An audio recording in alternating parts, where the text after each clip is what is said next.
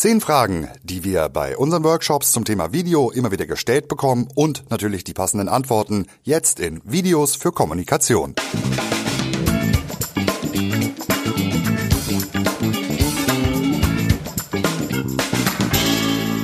Herzlich willkommen bei einer neuen Folge Videos für Kommunikation, dem Podcast rund um Videos für Marketing, Kommunikation und so weiter und so fort. Mit Stefan aus Köln und aus der Schweiz.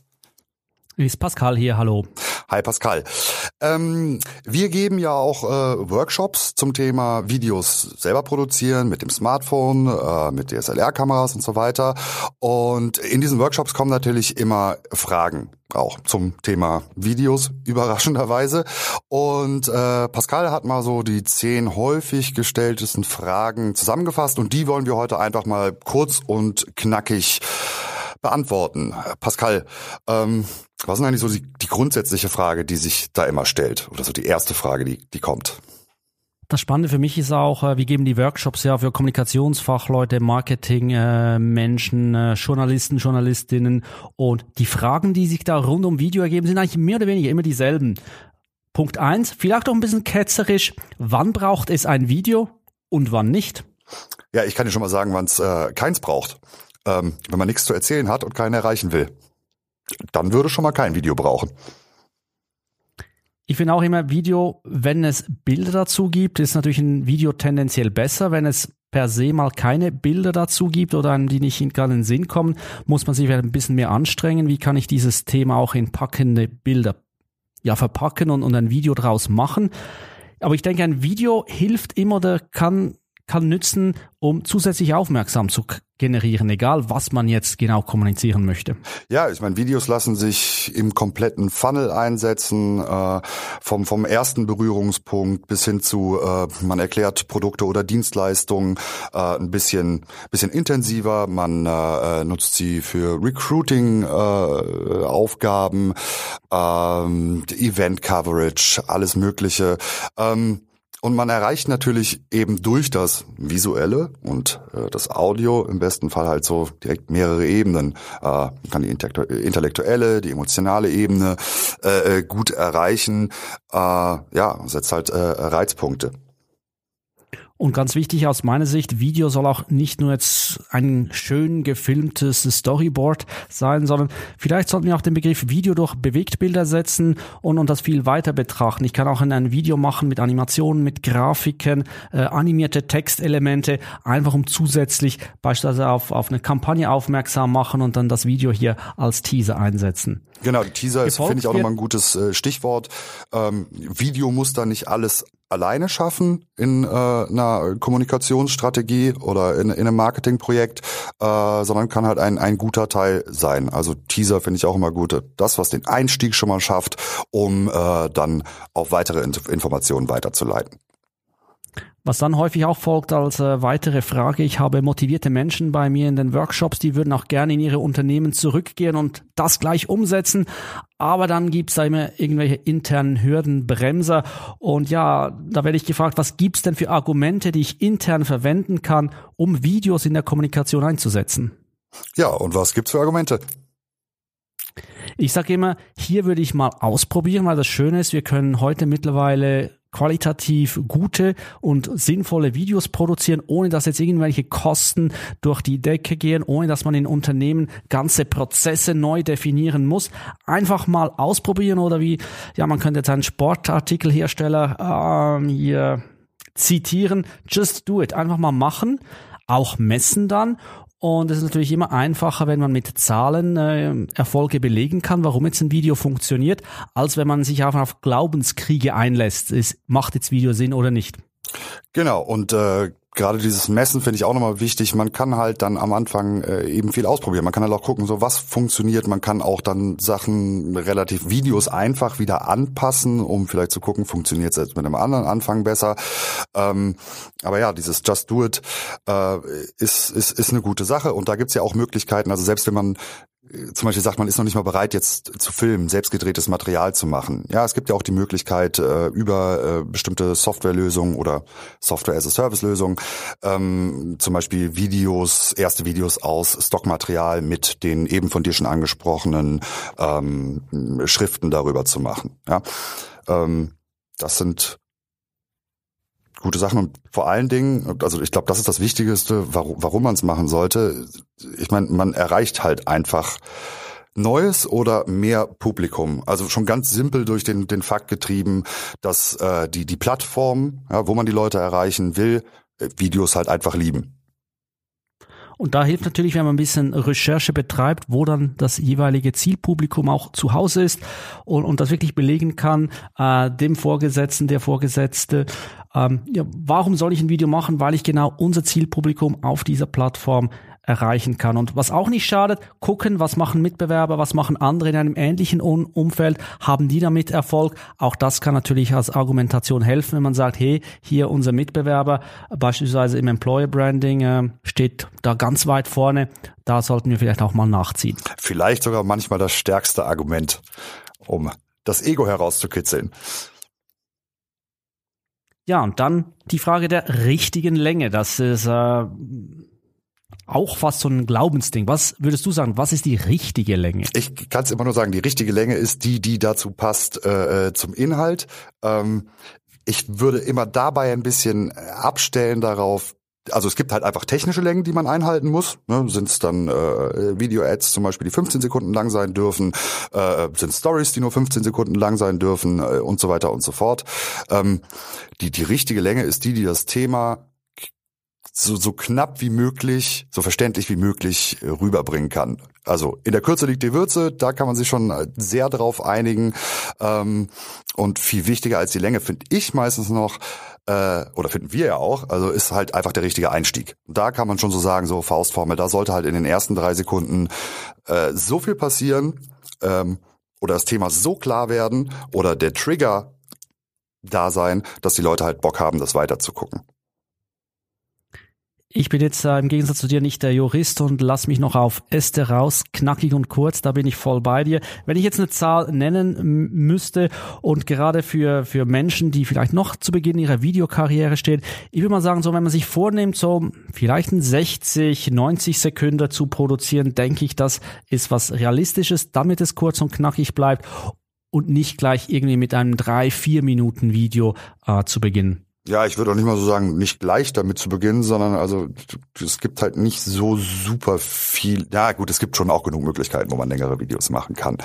Da hast du schon. Äh, All die Ausnahmen und, und was es sonst noch für Möglichkeiten gibt, hatten ja auch schon mal einen Podcast dazu produziert äh, mit dem Titel Wie lang muss ein Video sein? Wir verlinken auch diese Folge gerne in den Show Notes. Wer sich dafür interessiert, äh, kann man das da in ja fast epischer Länge da nachhören. epischer Länge, genau. Du hast schon äh, die nächste Frage ein bisschen vorweggenommen, was auch dann immer auftaucht. Ja, wie baue ich dann so ein Video auf? Im Hintergrund äh, Dramaturgie. Wie, wie soll so ein Video daherkommen? Ja, da kann ich nur noch mal das aufgreifen von von gerade eben. Ähm, das das das Wichtigste sind halt wirklich äh, die die die die ersten drei Sekunden der Einstieg, meinetwegen auch die ersten zwei Sekunden. Ist auf jeden Fall der Einstieg. Also ähm, wenn die halt nicht funktionieren, dann wird sich im Zweifelsfall auch äh, äh, keiner das weitere Video angucken oder wenige Leute das Video äh, weiter angucken. Gerade wenn man jetzt auch zum Beispiel denkt, dass man zum Beispiel Video ähm, in Ads bei Facebook und sowas nutzt wo man ja quasi um die Aufmerksamkeit äh, kämpfen muss. Ähm, und dann geht's natürlich auch äh, stark darum, so wie, wie ist die Nutzungssituation auf den jeweiligen Plattformen. Also je nachdem, wo man ein Video ausspielt, heißt das natürlich auch, dass die Dramaturgie schon wieder unterschiedlich aufgebaut sein kann. Also bei diesen Go-To-Videos auf YouTube, ähm, da kann es auch mal eine etwas soll ich, ich nenne es mal, eine entspanntere Dramaturgie sein. Also zumindest. Entspanntere Dramaturgie, das ist ein schönes Wort. Ja, zumindest so, was die, die Taktzahl da angeht, weil äh, da Leute schon eher bewusst auf das Video draufgehen. Bei Facebook sehe ich das dann zum Beispiel anders. Eine Dramaturgie, wenn man äh, Videos in, in, in Stories äh, bei Instagram oder auch bei Facebook macht, kann natürlich nochmal ganz anders sein, weil man mit diesen 15-Sekunden-Segmenten arbeiten muss. Ähm, das ist halt äh, unterschiedlich die Dramaturgie. Was für mich auch so in die Dramaturgie reingehört, aber nicht eigentlich das Video betrifft, ist, was rundherum passiert. Äh, wir haben ja schon ja. vorher gesagt, Video eignet sich auch gut eben in den gesamten Kommunikation und da auch schon in der dramaturgischen Überlegung einbeziehen, wo findet das statt, in welchem Umfeld, äh, was ist die Nutzungssituation meines Publikums, was habe ich für Vorschaubilder, was habe ich für Titel, für Anrisstexte, die einfach auch dieses Video irgendwie unterstützen. Genau, und vor allen Dingen auch so, was soll nach dem Video passieren? Ne, also was ist die Aufforderung, der Call to Action, der am Ende kommt oder sogar in der Mitte irgendwo kommt, da kann ja auch schon mal passieren. Ähm, ja, genau, das, das davor und das danach gehört äh, auch dazu. Und wenn ich eine Dramaturgie aufbaue, dann tue ich das halt am besten, äh, indem ich das äh, schon mal vorher mir überlege in einem Skript. Ähm, und auch dazu haben wir passenderweise schon eine Folge gemacht. Ähm, wahrscheinlich auch wieder in epischer Länge, äh, dramaturgisch fantastisch aufgebaut. Da bin ich mir jetzt gerade nicht so sicher, aber inhaltlich stark. Äh, das ist äh, die Folge Das Skript fürs Video. Wie bei allen Folgen, wenn wir sie hier nennen, die wir schon hatten, verlinken wir die natürlich dann auch in den Show Notes, damit ihr, wenn ihr Lust habt, da auch nochmal intensiver reinhören könnt. Die fünfte Frage, die oft auftaucht, ja, ich möchte tolle Videos machen, aber mit so wenig Aufwand wie möglich. Was gibt's da für Tipps und Tricks? Ja, da, also das, das einfachste oder wie es eigentlich so oft ist, ne, die, die Planung macht den Rest schon mal leichter. Das heißt, wenn man dort wirklich in so Kategorien denkt wie, ähm, wir wollen jetzt zum Beispiel Produktvideos machen. Warum es nicht dann so aufsetzen, dass man direkt die Produktvideos für ja, zehn verschiedene Produkte schon mal produziert in einem Drehtag. Ähm, also in, in Serien, in Staffeln produzieren, ähm, vielleicht auch mit einem mit einem fixen Setup, äh, was halt schon eingerichtet ist, dass man da quasi, wenn überhaupt, man man einmal Kosten hat und der Rest immer immer günstiger wird. Weil letztendlich tatsächlich, wenn man dreht, so dass das teure ähm, und aber auch das Zeitaufwendige sind halt die, die Drehtage, wenn man natürlich direkt vieles an einem Tag machen kann, äh, weil es sehr ähnlich gelagert ist, dann hat man schon mal den Aufwand deutlich, deutlich verringert. Trotzdem würde ich sagen, machen wir uns nichts vor. Wirklich tolle Videos zu machen, bedeutet halt ein bisschen Aufwand. Eben beim Dreh kann man natürlich mit, mit all diesen Kniffen das ein bisschen runterbringen. Auch der ganze Post-Production-Aufwand, wenn es wirklich tolle Videos sein sollen, darf man dann auch nicht vernachlässigen. Was ich aber versprechen kann, äh, wenn man neu da ist, dauert natürlich alles viel länger. Man muss ein bisschen eingrooven, man muss äh, Routine erarbeiten. Wenn man das ein paar Mal gemacht hat, dann sinkt der Aufwand aber nicht äh, unterschätzen, weil ich sehe viele Menschen, die dann die ersten zwei, drei Videos mit vollem Elan sich da reingeben und dann doch erschrecken, was es für ein Aufwand bedeutet. Also das würde ich sagen, lieber von Anfang an den Schwerpunkt auf tolle Videos legen und nicht auf geringem Aufwand. Genau, und äh, alles andere kann man halt in der Planung äh, durchaus schon mal so festlegen, dass der Aufwand sich dann noch äh, übersichtlich hält. Ja, ähm, jetzt haben wir erstmal über das Video machen und dann geht's natürlich auch dann weiter in äh, die ähm, ins, ins Veröffentlichen der Videos und da kommen wir eigentlich direkt auf die Frage wieder zurück, äh, die du ja auch noch aufgeschrieben hattest. Hochformat versus Querformat. Was sind da deine Ansätze zu?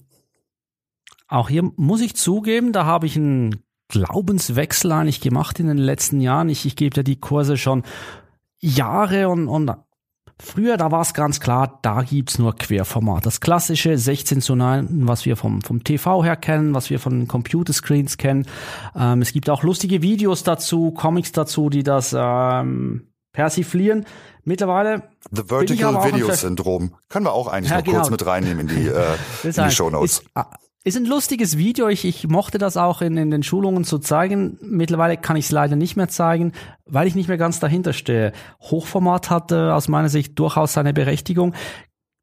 Wenn wir wieder zurückspringen, was, was wir vorher schon hatten, auf welchen Plattformen sind wir, wo ist unsere Zielgruppe und wenn unsere Zielgruppe mobil unterwegs ist, wenn unsere Ausspielplattform, nennen wir es beim Namen, Instagram, Facebook etc. ist, dann bin ich besser aufgehoben mit einem quadratischen oder hochformatigen Video. Das heißt für mich auch, der jetzt eher vom klassischen Video herkommt, dass Hochformat seine Berechtigung hat. Ja, Hochformat Kompli kann auch eine, eine, eine sehr, sehr coole Sache sein, weil man eine ganz andere Bildsprache damit machen kann. Also ich war am Anfang natürlich dann auch so vom, vom klassischen Teil eher kommt nicht so der größte Fan, bin mittlerweile aber tatsächlich ein großer Fan. Was mein Tipp tatsächlich immer wäre bei der, bei der, bei der Frage Hochformat versus Hochformat oder Querformat, äh, macht quadratisch. Weil damit ist man schon mal auf einer, auf einer relativ guten Seite. Quadratische Videos können auch bei YouTube abgespielt werden. Das ist ja auch ein bisschen die Mobilnutzung. Man weiß, oder nicht ein bisschen die Mobilnutzung, auch sehr stark die Mobilnutzung. Ähm, da wird aber tatsächlich eher äh, in, in 16 zu 9 geguckt. Aber ähm, also wenn man sich vorher schon gar nicht festlegen kann, was natürlich grundsätzlich erstmal ein Fehler ist, dann ist man auf jeden Fall mit der quadratischen Variante am sichersten unterwegs, weil sie sich eigentlich überall gut einbinden lässt. Eigentlich sagen wir uns Schweizer nach, dass wir hier für Kompromisse sind. Ja, ihr habt ja die, die Flagge ja auch schon so, ne? Das das ja, die Schweiz ist eines der wenigen oder das einzige Land, das eine quadratische Flagge hat, wenn ich das hier noch erwähnen darf. Videos für Kommunikation, der Podcast rund um Videos und um Flaggenkunde. Fun with Flags, kennst du? Ja, äh, was ist das? Das ist hier nicht äh, Big Bang Theory. Sheldon? Genau. Ja, okay, gut. Wenn man sich nicht festlegen kann, wie du gesagt hast, klar, ein Fehler oder eine Schwierigkeit oder man aus Budgetgründen die Produktion äh, so äh, einmal drehen muss und dann soll das für verschiedene Kanäle verwendet werden, vielleicht ein bisschen anders aufbereitet, zusammengeschnitten, dann empfehle ich, nehmt es Breitformat auf, 16 zu 9, vielleicht in einer hohen Auflösung, 4K, was so viermal einer HD-Auflösung entspricht, weil das nachher anders zu framen, zu schneiden für Hochformat ist einfacher, als wenn man es den anderen Weg rumnimmt. Also auf jeden Fall einfacher für quadratisch. Bei Hochformat kann es tatsächlich schon schon kompliziert werden. Wenn man weiß, dass man wirklich nur Hochformat machen will, dann sollte man sich den den 16 zu 9 Teil auch komplett sparen. Ähm, ja, aber ansonsten es ist durchaus möglich, wenn man das vorher auch schon weiß.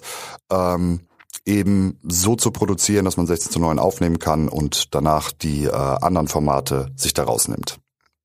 Wenn ich jetzt das ganze Ding aufnehmen will, hast du noch ein paar Tipps, äh, Apps, Hilfsmittel, wie man beispielsweise mit dem Smartphone dann auch gut Videos produzieren kann. Ja, klar. Sonst äh, hätten wir, glaube ich, wenig zu erzählen in äh, unseren Workshops auch, wenn wir da über äh, das Film mit oder das Videos produzieren mit mit Smartphone sprechen. Ähm, mein Favorit ist ja äh, mittlerweile, seitdem das äh, im letzten Jahr raus ist, es im letzten Jahr ist es rausgekommen, die Demo-Version. Ist auch egal.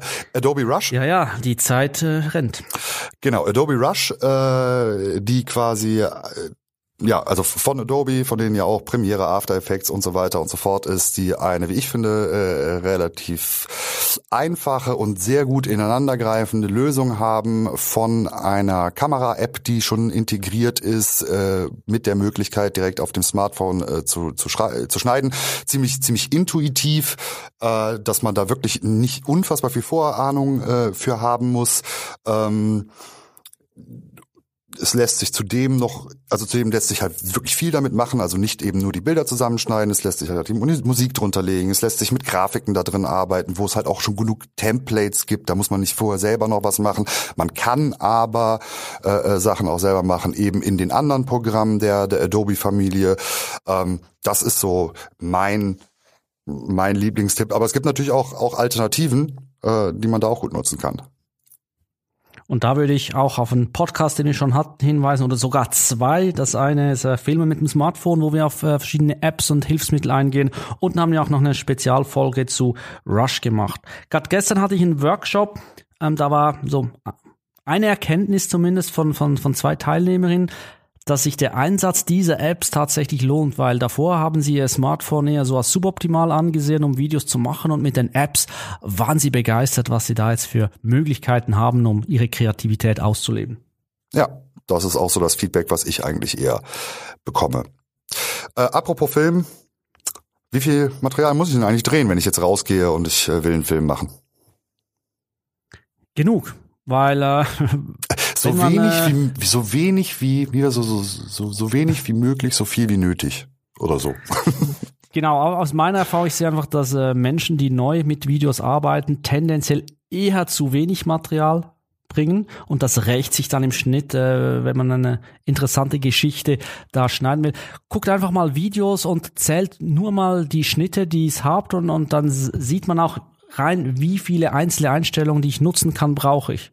Und klar, es gibt so Faustregeln, ähm, die gehen so zwischen 1 zu 5 bis 1 zu 10. Das heißt, wenn ich für ein Minuten Video brauche ich so fünf bis zehn Minuten Material, dass ich wirklich damit was arbeiten kann. Genau, aber wie gesagt, das ist nur eine, eine Faustregel.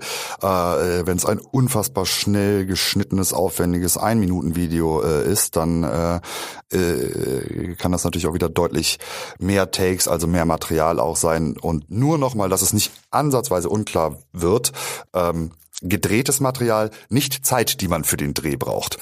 Das ist nämlich dann doch ordentlich mehr. Oder kann auf jeden Fall ordentlich mehr sein. Und all die Zeit, die man beim Dreh für eine Aufnahme investiert, die zahlt sich doppelt aus in der Post-Production. Wenn man dann erst im Schnitt merkt, dass das eine oder andere Bild fehlt und man irgend sich eine neue Lösung überlegen muss, hat man unterm Strich dann mehr Zeit investieren müssen. Genau, man ja, sollte es aber nicht zu zu weit äh, treiben. Das kann natürlich auch das das andere Ende ist natürlich, man ertrinkt förmlich in in Material. Vielleicht der eine oder andere, der es hobbymäßig schon ein bisschen gemacht hat äh, und sich dachte so, ich nehme jetzt auf den zweiwöchigen Urlaub die die äh, mein Smartphone mit und äh, drehe da die ganze Zeit Filme, um danach einen kurzen Film darüber zu machen dann wird man wahrscheinlich mit einer ordentlichen Menge an Material äh, zugange sein und dementsprechend lange brauchen. Aber auch hier gilt, wie bei eigentlich allen Sachen, je mehr Routine man hat, ähm, desto besser kann man es auch einschätzen ähm, und desto weniger Material muss man letztendlich dann auch aufnehmen, um das Material dann für sein Video zu haben, für das Zielvideo. Die letzten beiden Fragen, Nummer 9 und 10, drehen sich jetzt nicht mal ums, ums Bild oder Inhalt, sondern geht es jetzt um, um Ton. Und da ist einfach ganz wichtig, wenn man ein Video mit Ton produziert, ist der Ton fast oder er ist wichtiger zu werten als das Bild.